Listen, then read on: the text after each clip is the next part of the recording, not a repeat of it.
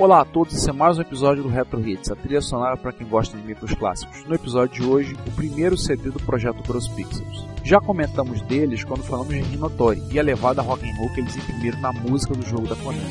Resolvemos então, aqui no Retro Hits, colocar todos os discos do projeto Cross Pixels. Quem tiver interesse, pode seguir pelos nossos show notes e no site baixá-los todos em maior qualidade.